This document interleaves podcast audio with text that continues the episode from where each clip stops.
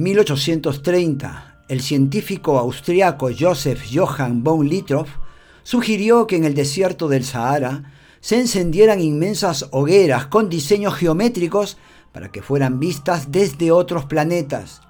Un siglo después, el escritor Pierre Boulle utilizaría ese diagrama para que el protagonista humano del planeta de los simios muestre su inteligencia a la chimpancé Sira.